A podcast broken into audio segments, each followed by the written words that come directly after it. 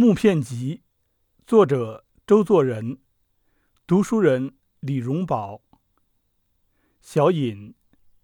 前几年给上海、广州的晚报写了写小文章，共总得数十篇，称出版社好意未选择一部分出版，这是很可感谢的。书名最初拟名为《林沼集》，但太是普通了，怕和别人重复。改用草叶集呢，又与惠特曼的诗集相混，所以最后决定木片集这个名称。因为古人所谓“猪头木屑”，也可以有相当的用处，但恐怕是简牍上削下来的，那么这边没有什么用，只好当做生火的柴火罢了。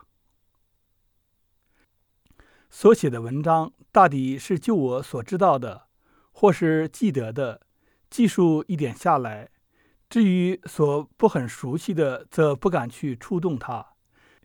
仍旧是手以不知为不知的教训。关于动物，有些不是直接的知道，也是根据书本，如讲鳄鱼的大半系根据英国博尔的《鳄鱼与驼》，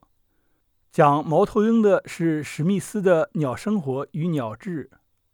在苦茶随笔中有一篇猫头鹰，也说到我自己养猫头鹰的经验。一九六二年七月三十日，周启明寄于北京，